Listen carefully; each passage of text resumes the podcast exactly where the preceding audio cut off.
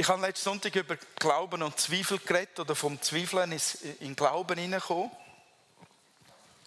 Und ich habe von drei Elementen geredet, die man könnte nutzen dazu, dass das vom Zweifeln in Glauben kann kommen. Ähm, Begegnung mit Jesus, Kraft von seinem Wort und eine Offenbarung durch den Heiligen Geist. Das sind die drei Sachen. Ich weiß nicht, wie es euch geht, aber das, das Thema Glauben, ähm, das hängt mir irgendwie gerade ein bisschen an. Ich finde es auch gerade schwierig, darüber zu predigen. Irgendwie. Ich weiß auch nicht, warum das, das so ist. Aber ähm, ich bin bei dem Thema hängen geblieben, wie Glauben wächst oder wie kann ich Glauben vermehren oder wie kann man Glauben stärken. Ist immer das Gleiche gemeint. Egal, wie ich es ausdrücke.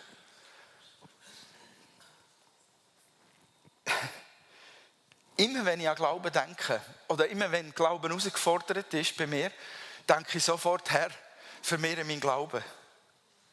Ich habe immer das Gefühl, ich habe zu wenig.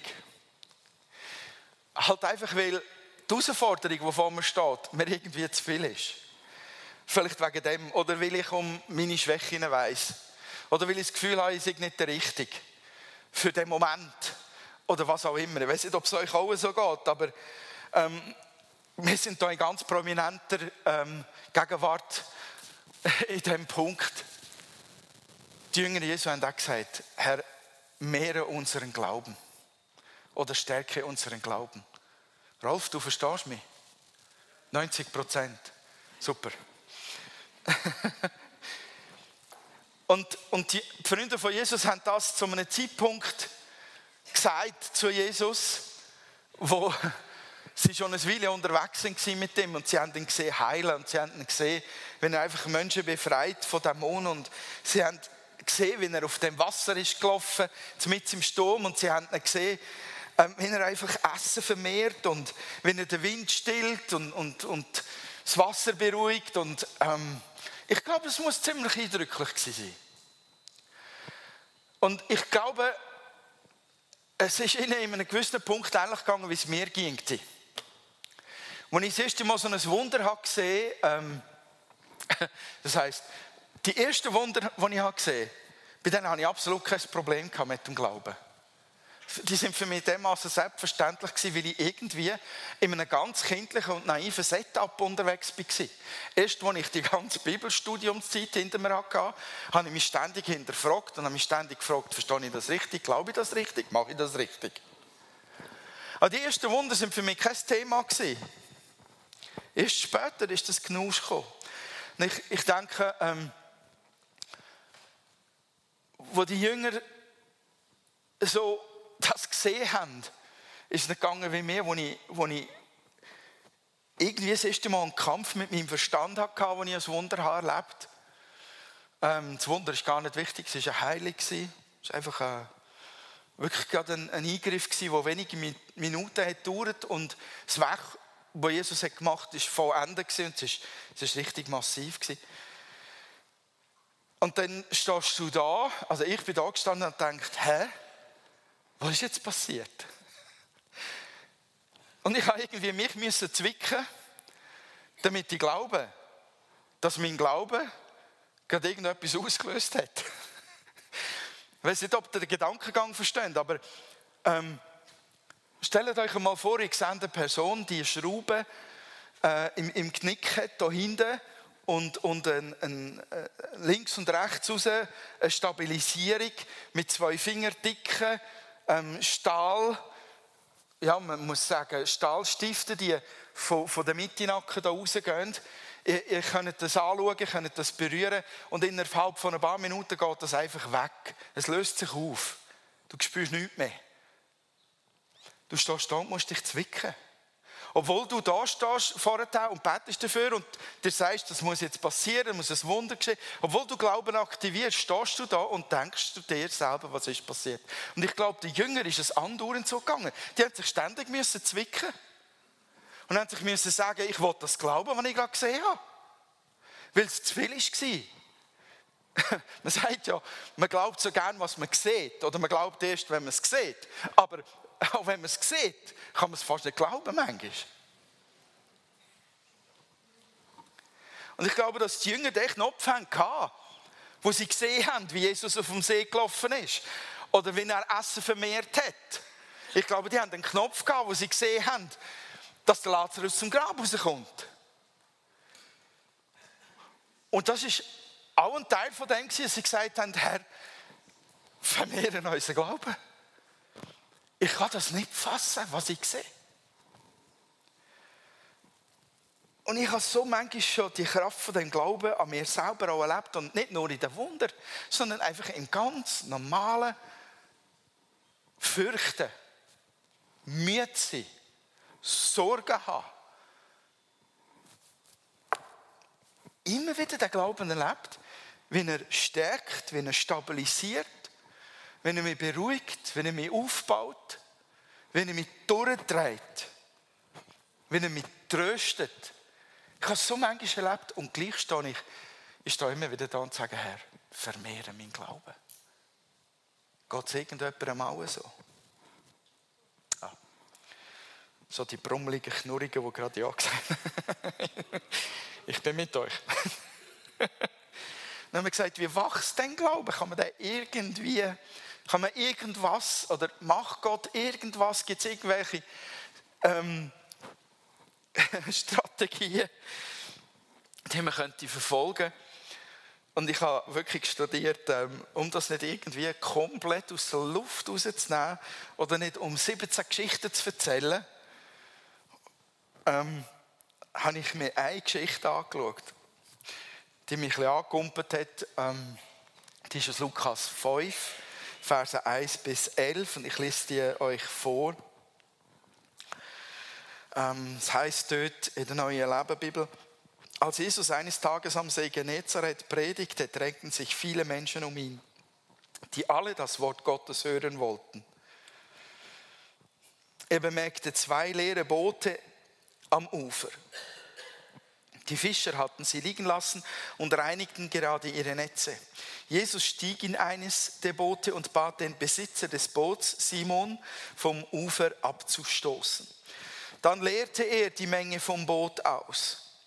Als er mit seiner Predigt fertig war, sagte er zu Simon, nun fahr weiter hinaus und wirf dort deine Netze aus, dann wirst du viele Fische fangen. Meister, entgegnete Simon, wir haben die ganze letzte Nacht hart gearbeitet und gar nichts gefangen. Aber wenn du es sagst, werde ich es noch einmal versuchen. Diesmal waren ihre Netze so voll, dass sie zu reißen begannen. Sie riefen nach ihren Gefährten in dem anderen Boot, und bald darauf waren beide Boote so voller Fische, dass sie unterzugehen drohten. Als Simon Petrus begriff, was da geschehen war, fiel er vor Jesus auf die Knie und sagte, Herr, kümmere dich nicht weiter um mich.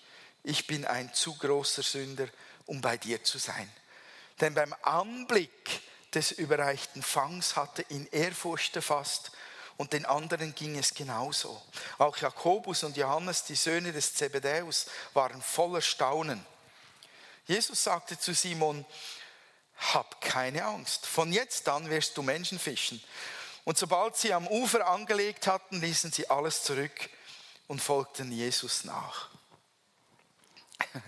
Das ist übrigens ein Stimmungsbild vom äh, See, wo sie drin gefischt haben. Gibt noch ein anderes Bild. Also, das ist ein modernes Boot, ein bisschen grösseres, als das man es wahrscheinlich damals hatte. Auf dem See. Oder das ist natürlich äh, traumhaft. Oder? Der gleiche See Genezareth in der Abendstimmung. Ja. Dort war es aber morgen und ich finde das speziell. Ähm, Jesus macht das tontechnisch sehr, sehr geschickt. Ähm, ich weiß nicht, ob ihr je an einem See sind, aber äh, wenn wir zum Beispiel am Greifensee Taufe haben, ist mir schon ein paar Mal passiert, dass wenn wir nachher sind baden, nach der Taufe, dass wenn ich ein bisschen rausgeschwommen bin, so 20 Meter, ich habe alle Gespräche gehört, die vorne am Ufer sind abgegangen, direkt äh, an der Wasserkante. Ja, ja, die habe ich alle gehört.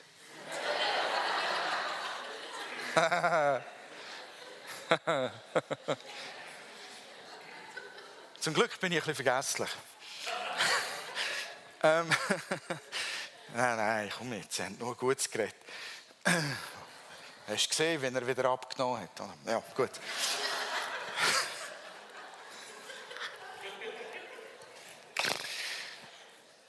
Taufe am See bringt das Tageslicht. Ja. Gut, lassen wir das. Also, steigt ins Boot vom Simon rein und, und äh, ist wirklich tontechnisch ganz brillant. Das heißt auch, dass an dem Punkt, wo er predigt, dass, dass die Situation, die da ist, dass die ihm sagt, mich hören nicht alle. Und wenn wir den Text lesen, stellen wir fest, es werden ganz viele Leute Jesus hören und sie wollen ihn predigen hören. Es steht nicht, sie haben ihn heilen gesehen, sondern sie wollen ihn predigen hören.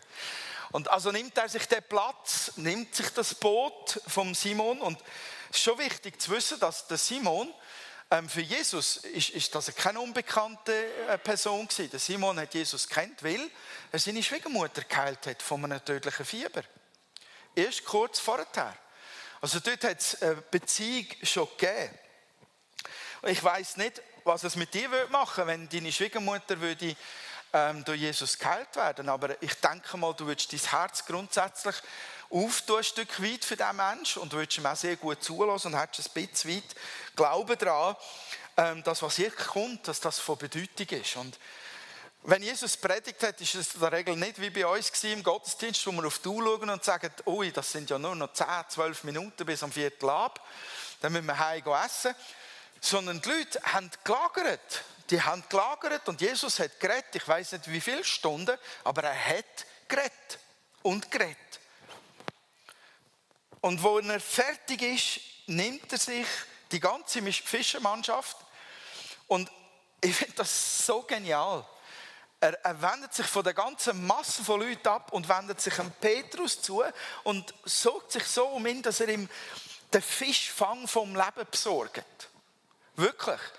Also der macht ihn an dem Tag ziemlich reich für den Rest vom Jahr. Er kümmert sich um ihn und will ihm den Fischfang vom Leben verschaffen und natürlich nicht ohne Hintergedanken. Der hat ganz klares Ziel. Und für den Petrus ist es auch nicht schwierig gewesen. Eigentlich der Moment, wo, wo Jesus ihn herausfordert, nochmal rauszufahren. Eigentlich ist alles, was er zu tun hat, Petrus völlig klar gewesen, das ist sein Alltag. Der Petrus hat die Hand gegriffen, schon hunderte Mal gemacht. Netz auswerfen oder rausrudern, wissen, wo, wo könnte es gut passen zum Fischen, ähm, seine Mannschaft anführen, auf den Wind achten. Das ist alles Alltag für Petrus. Der hat sich total auskennt. Und doch hat er ein Problem. Er hat ein Problem mit dem, was Jesus will. Was für eins? Das ist nicht normal, jetzt zu fischen. Das macht man nicht um die Zeit. Ich, also ich, ich hätte, ich weiß nicht, vielleicht hat mich Jesus so beeindruckt in einer Predigt und mit der Heilung vom Schwiegermami. Und er hat mich gar nicht getraut zu sagen, aber innerlich sage ich so, Jesus, vom Predigen hast du wirklich viel Ahnung, aber vom Fischen überhaupt keine. Wirklich nicht. Mach du deinen Job, ich mache meinen Job. Und überhaupt, ich bin die ganze Nacht auf dem See und ich nur noch schlafen. Aber irgendetwas von dem, was mit seiner Schwiegermutter ist geschehen, von dem, was er jetzt gehört hat über die längere Predigt, weckt irgendeine Art Glaube oder Hoffnung in Jesus, sodass er die Herausforderung, die da kommt, annimmt und sagt, aber weil du es sagst. Vielleicht ist das auch ein Merci fürs Heilen vom Schwiegermami und er sagt sich, okay, weil du es sagst, weil du es gemacht hast, weil du bei meinem Schwiegermami bist, ähm, mache ich es jetzt. Ich, ich riskiere es. Und äh, vielleicht kumpelt es ja noch ein oder zwei Fische ins Boot rein, oder? Also, gehen wir nicht ganz leer aus, aber ich finde das ganz Besonderes. Ähm, die Gegenwart von Jesus und sein Handeln und sein Wirken beim Petrus äh, in seiner Familie. Und in dem Moment löst das aus, dass der Petrus dieser Herausforderung nachgeht und das hat massivste Folgen. Der Petrus wird für immer verändert, weil er das gewagt hat. Ich glaube, ich könnte da damit einen Satz festhalten, wo, wo ich sage, so kannst du Glauben stärken oder wachsen lassen oder vermehren, indem du einfach die Nähe von Jesus suchst. Such so oft wie möglich Nähe von Jesus. Bleib näher bei Jesus. Denn Petrus, sein Glaube, ist von dem Moment an, wo er von der Heilung vom Schwiegermami hat gehört, ist er auf einem bestimmten Level gewesen. Und als er Predigt hat gehört, hat er vielleicht noch gerade so ein halb Zentimeter Level dazu gewonnen. Aber in dem Moment, wo er die Fisch sieht, macht es zu. Und sein Glauben ist durch die gegangen. Einfach weil er bei Jesus war und weil er gemacht hat, was Jesus gesagt hat.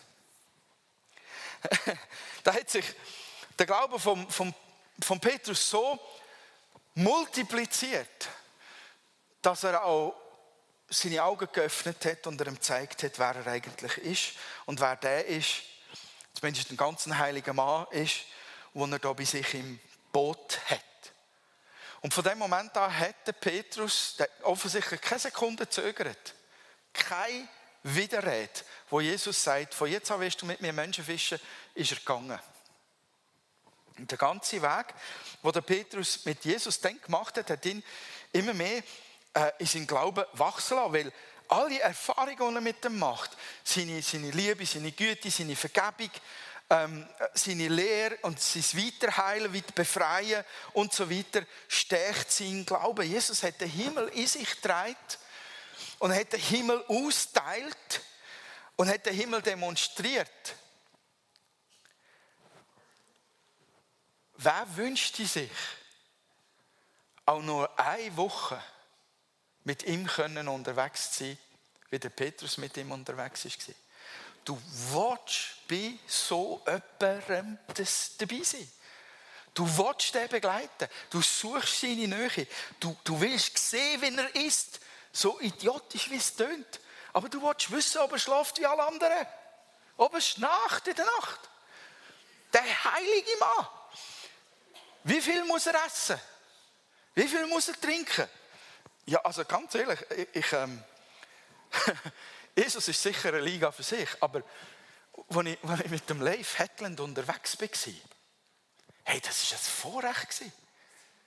Und das ist ganz witzig, also ich tue jetzt da gerade ein bisschen zum Narren machen, aber wo, wo wir, wir sind in den Bergen noch immer gewesen, ähm, wir haben das Treffen mit ganzen Haufen Leiter aus der Schweiz, Flori Bertsch und ähm, Daniel Hari und so weiter, sind alle Leute zusammengekommen, nur um den Live zu hören. Und das war so ein Gestunk, das sind so viel zu viele Leute, um, um dort zu bleiben, dass wir haben müssen Zimmer teilen.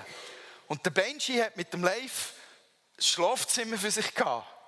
Und ich bin ein Zimmer nebenan auf dem Boden gelegen mit einem ehemaligen IS-Kämpfer nebenan. Irgendjemand hat so grinsend mit gestopft gesagt, das ist ein ehemaliger Terrorist, der neben dir schläft.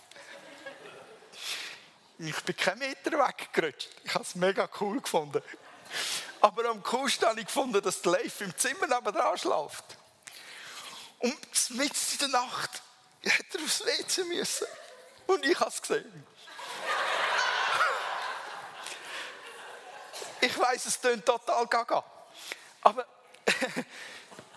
die Aufregung, die muss geherrscht haben, mit Jesus unterwegs zu sein alles mitzuerleben, alles zu sehen, alles aufzusaugen, ganz nöch zu sein, keinen Moment zu verpassen.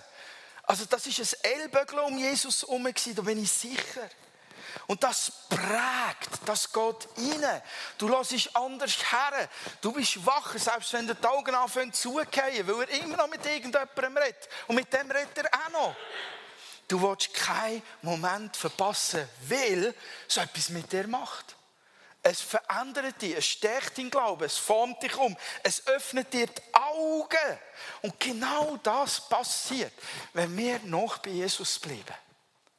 Genau das passiert. Unser Glaube vermehrt sich auf eine ganz interessante Art und Weise. Mehrschichtig, indem wir auch verändert werden. Bleib noch bei Jesus. das Zweite, wo ich sehe, Glaube wächst, wenn er herausgefordert wird. Das ist hühne ekelhaft. Aber es ist so. Ich ähm, habe diese Woche bin ich am Morgen sehr früh aufgestanden, am einen Morgen, weil ich äh, gewusst habe, ich habe keine Zeit, ähm, sonst mit, um irgendwie Sport zu treiben. Und ich habe so äh, Kettlebell für mich entdeckt. Ich weiß nicht, ob ich das etwas sage, ist egal. Das ist ein Gewicht, wo ein Haken dran ist. Und du kannst mit dem lustige Sachen machen. Auf jeden Fall, wenn du willst, ist es richtig anstrengend.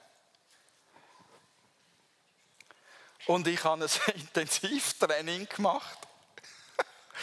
Von, auf YouTube. Ich habe das Bildschirm angelassen, habe einen von YouTube äh, mir vormachen lassen, was ich machen mit dem Ding, mit diesen zwei Kugeln. Und der war von Man's Health. Der ist 80 Kilo, so Muskeln, kein Gramm Fett. Und ich habe gedacht, warte noch, ich mag dir schon noch. Ich habe meine Übungen gemacht. Ding, ding, ding, ding. Und mich richtig gut gefühlt. 24 Stunden später nicht mehr.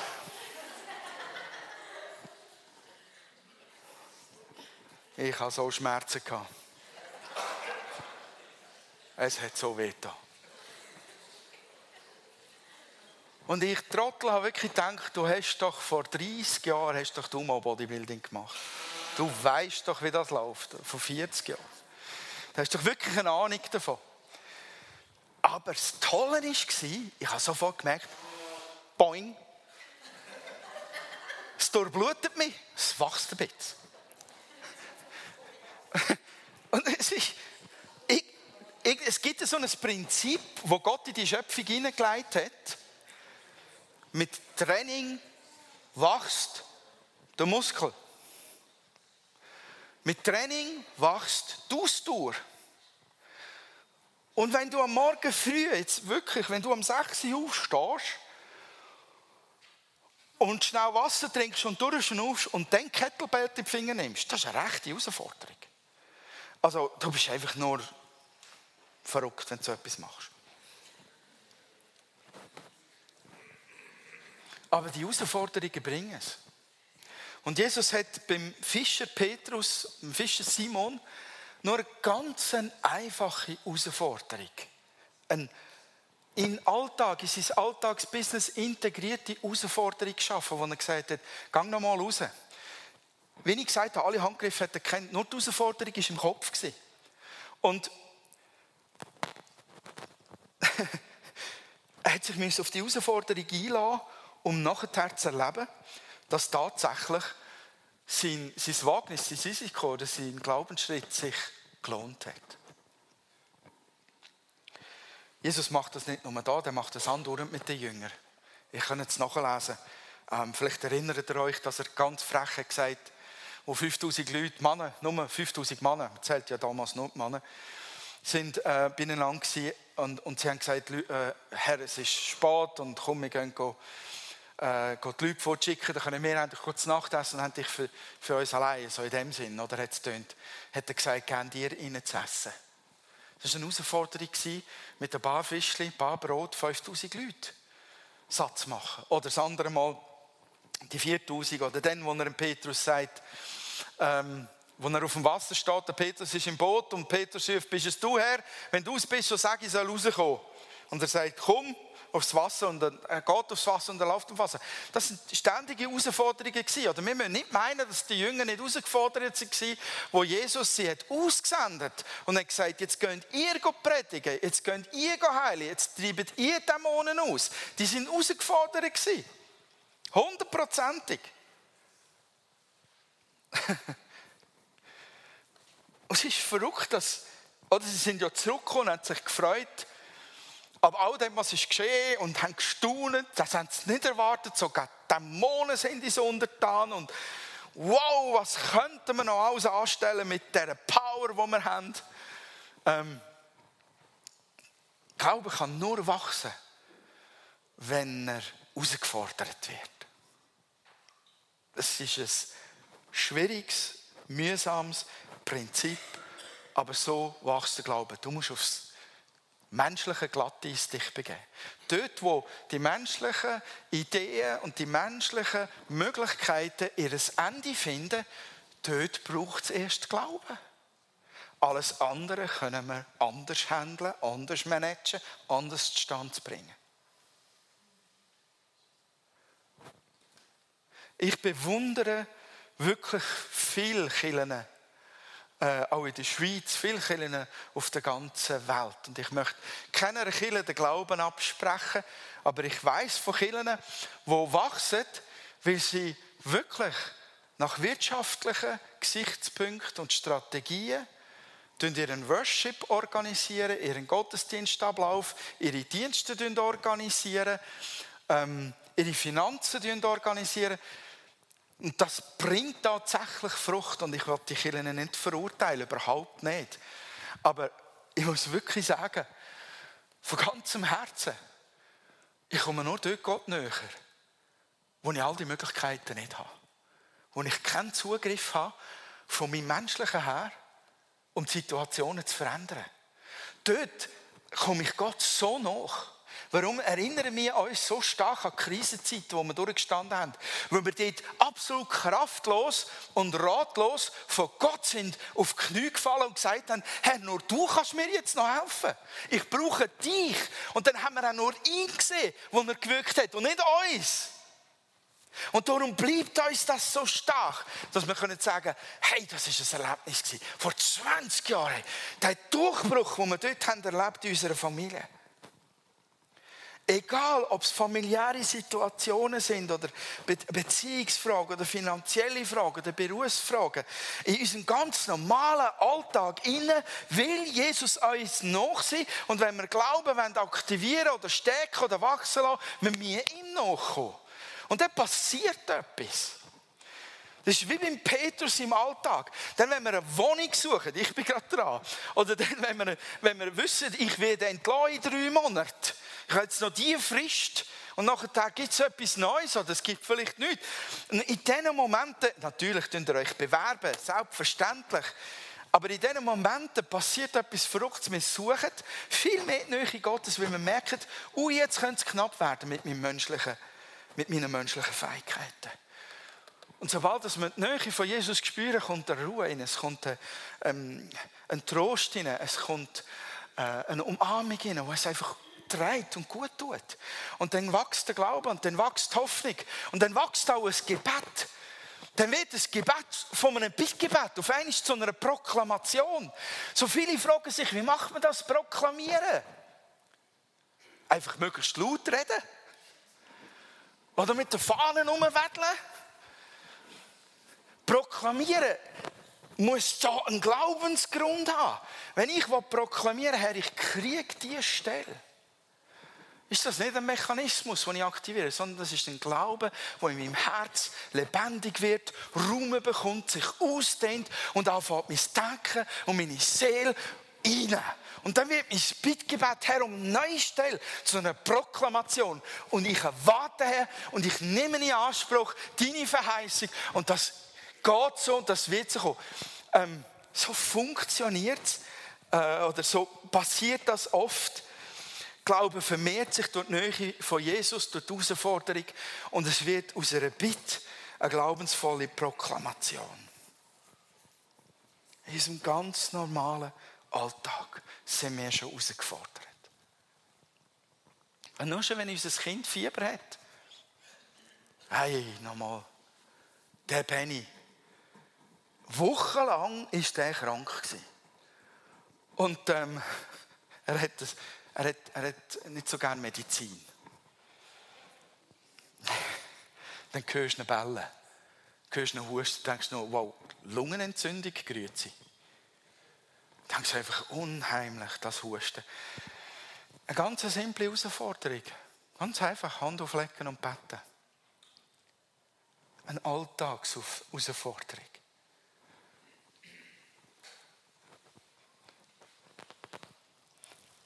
Wenn wir uns auf Jesus fokussieren, in seine Nähe kommen wenn wir ihm den Raum geben, dann passieren die Momente immer wieder, dass wir herausgefordert sind im Alltag und auf einmal merken, und jetzt jetzt einen Schritt in Glauben. Jetzt sollte ich einen Schritt in Glauben machen.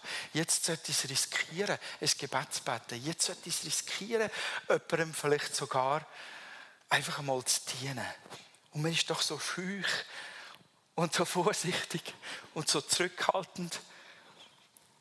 Das ist der, der Moment.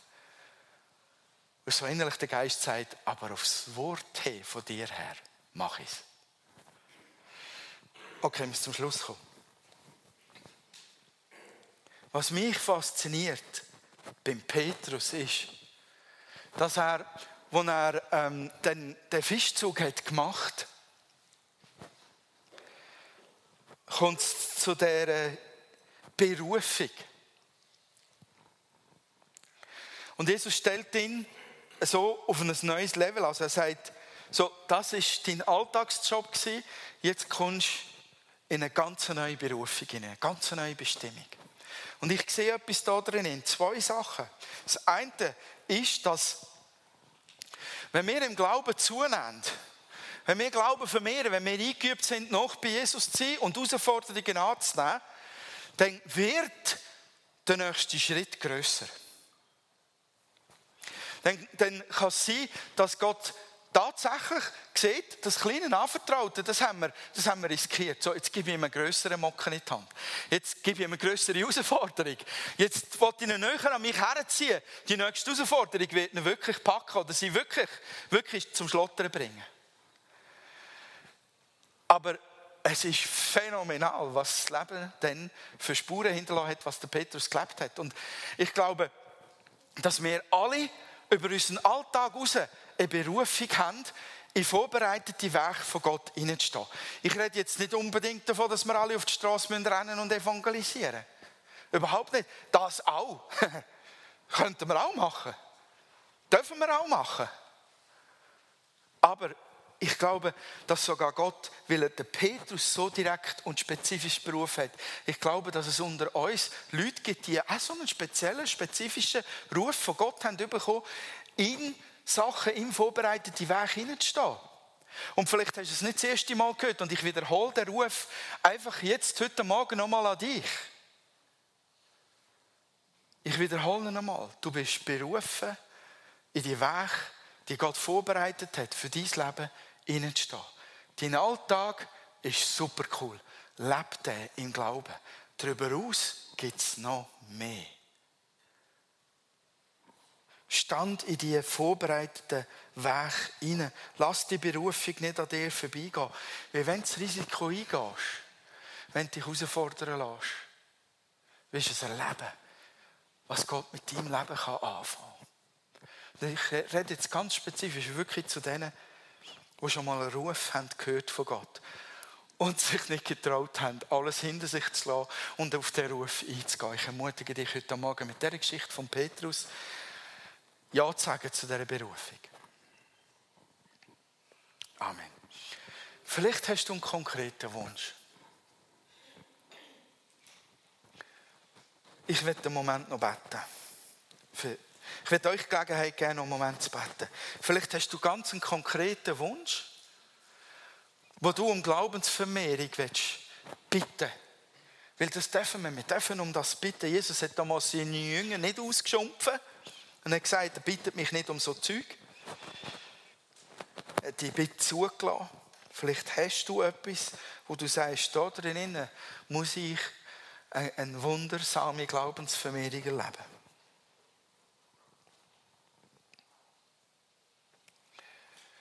Und ich glaube an, an dem Moment, ich glaube an die Gegenwart von Gott.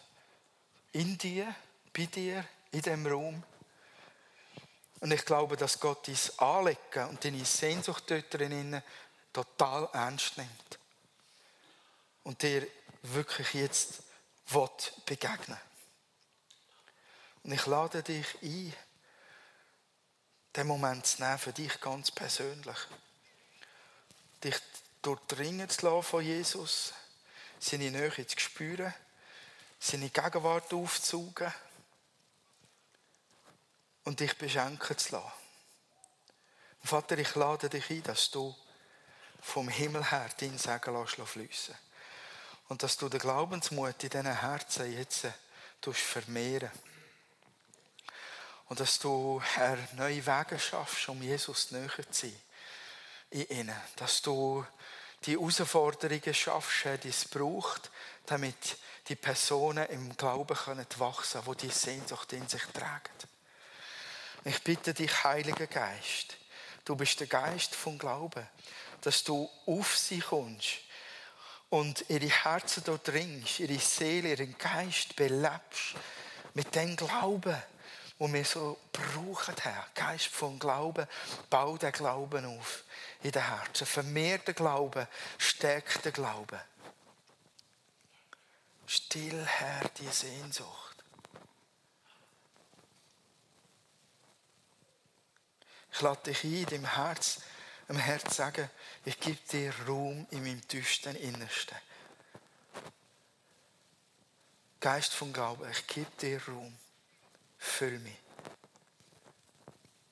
Ich bekenne meine Schwäche, bekenne meinen Mangel an Glauben, bekenne meinen Zweifel, bekenne meine Wankelmütigkeit, aber ich bitte um Wachstum, ich bitte um Stabilisierung und ich bitte um Vermehrung von Glauben in meinem Herzen.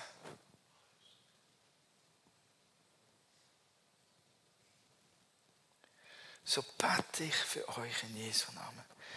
Der Herr möge eure Sehnsucht erfüllen. Komm, Heiliger Geist, füllt Herzen.